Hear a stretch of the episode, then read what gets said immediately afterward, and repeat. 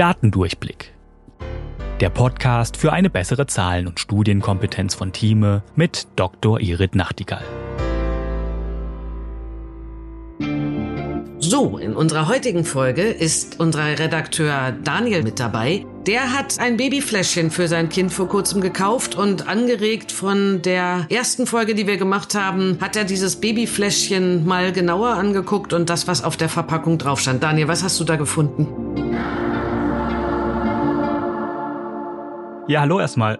Ich fand das tatsächlich ganz lustig. Nachdem wir die letzte Folge aufgenommen haben zu den Prozentzahlen in den Werbungen, ist mir das irgendwie direkt ins Auge gefallen und ich habe hier die Packung in der Hand und lese einfach mal ein bisschen vor, was hier alles steht.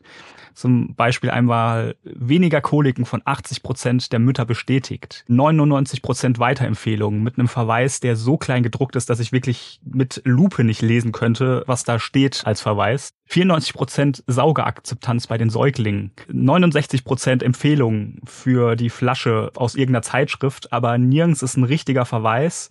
Da, wo einer ist, ist es so klein gedruckt, wie gesagt, dass man es nicht lesen kann. Und den einen, den ich gefunden habe, wo dann wirklich ein verwendbarer Verweis ist, konnte ich dann rausfinden, dass es auf einer Umfrage basiert ist, die, glaube ich, bei 30 Müttern gemacht wurde. Also ich glaube auch nicht sehr repräsentativ. Fand ich auf jeden Fall sehr spannend, ähm, wenn man da auf einmal sich das vor Auge führt und dann, wie viel das doch in der Werbung und überall auf allen möglichen Produkten verwendet wird. Genau, also das ist genau das und ich finde es total spannend, dass man da dann anregen kann. Was mich jetzt mitgenommen hat, ist 80 Prozent weniger Koliken. Das triggert ja sicher eine ganze Menge Mütter und da fragt man sich natürlich, welche Mütter sind dazu befragt worden. Und da ist ja noch mehr drin, als dass man nur sagen kann, wer ist befragt worden? Wie definiert man denn diese Koliken? Da müsste man ja auch ganz klar schreiben, und das ist ganz wichtig in Studien, dass man definiert, was ist eine Kolik? Wie lange dauert die? Wie sieht die aus? Aber auch da, ich meine, das ist ja ein reines Gefühl und gefühlte Wahrheiten wissen wir auch. Vielleicht findet man diese Flasche so schön und, und hat ein total positives Gefühl, dass man einfach irgendwie vergisst, dass da auch eine Kolik zwischendrin war.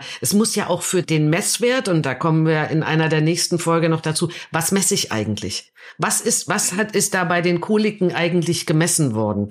Die Wiederkaufswahrscheinlichkeit, das ist etwas, was ich messen kann. Kaufe ich die Flasche wieder, ja oder nein? Das kann man zumindest messen. Aber man kann ja relativ schwer messen, oder man muss genau definieren, was meine ich eigentlich mit einer Kolik, um diese Aussage zu machen. Das heißt, es ist mehr drin in dieser Aussage als nur, wen habe ich eigentlich befragt. Es ist auch noch drin, wie habe ich das, was ich wissen wollte, definiert. Ja, das finde ich total spannend. Ich habe jetzt auch diesen Verweis nochmal genauer angeschaut und hier steht tatsächlich, es ist eine Feldstudie getestet mit 73 Müttern von Babys mit Koliken und getestet mit 35 Müttern mit Babys von Koliken. Und ich habe jetzt in dem Podcast beim Schneiden auch schon einiges gelernt. Also da sehe ich jetzt auch schon, es gibt keine Kontrollgruppe und ähm, es ist eine relativ kleine Zahl. Und es ist ja, wie du eben auch schon gesagt hast, überhaupt nicht definiert. Also ich meine, ich habe mich jetzt natürlich in den letzten Wochen und Monaten viel damit beschäftigt. Es gibt die drei Monatskolik, es gibt die normalen Bauchschmerzen, es gibt äh, chronische Krankheiten und ähm, ja, es ist eigentlich überhaupt nicht erkennbar, was was ja überhaupt eigentlich damit gemeint ist, außer dass es irgendwie gut aussieht auf der Packung.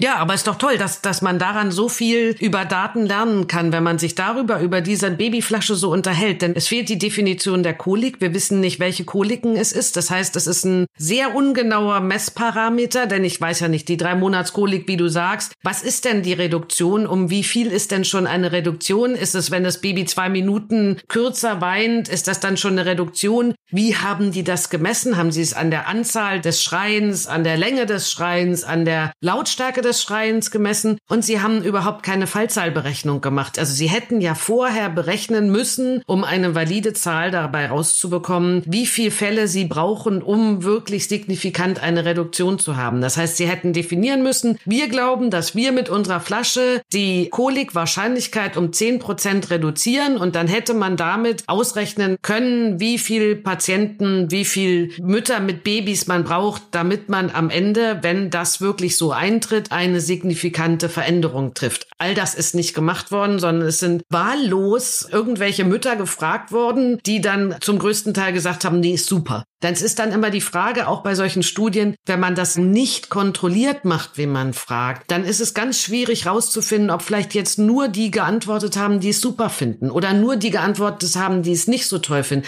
Das ist eben ganz oft bei Dingen so, dass die, die was zu meckern haben, häufiger antworten. Vielleicht sind ja auch 99 Prozent eigentlich total zufrieden mit der Flasche. Noch nicht mal das wissen wir. Es kann eine ganz andere Zahl sein. Es kann in beide Richtungen gehen und wir können es nicht bestimmen, weil auch nicht gesagt worden ist, nach welchen Kriterien die eingeschlossen worden sind. Also, super schönes Beispiel für unseren Datendurchblick und das als kleinen Schwank einfach mal so zwischendurch. Das war Datendurchblick von Thieme mit Dr. Irit Nachtigall. Ihr habt selbst Fragen zu einem der Themen oder ihr wollt verstehen, wie bestimmte Zahlen oder Studien funktionieren? Dann schreibt uns gerne an audio.time.de und vielleicht ist eure Frage schon bald Thema in einer der nächsten Folgen.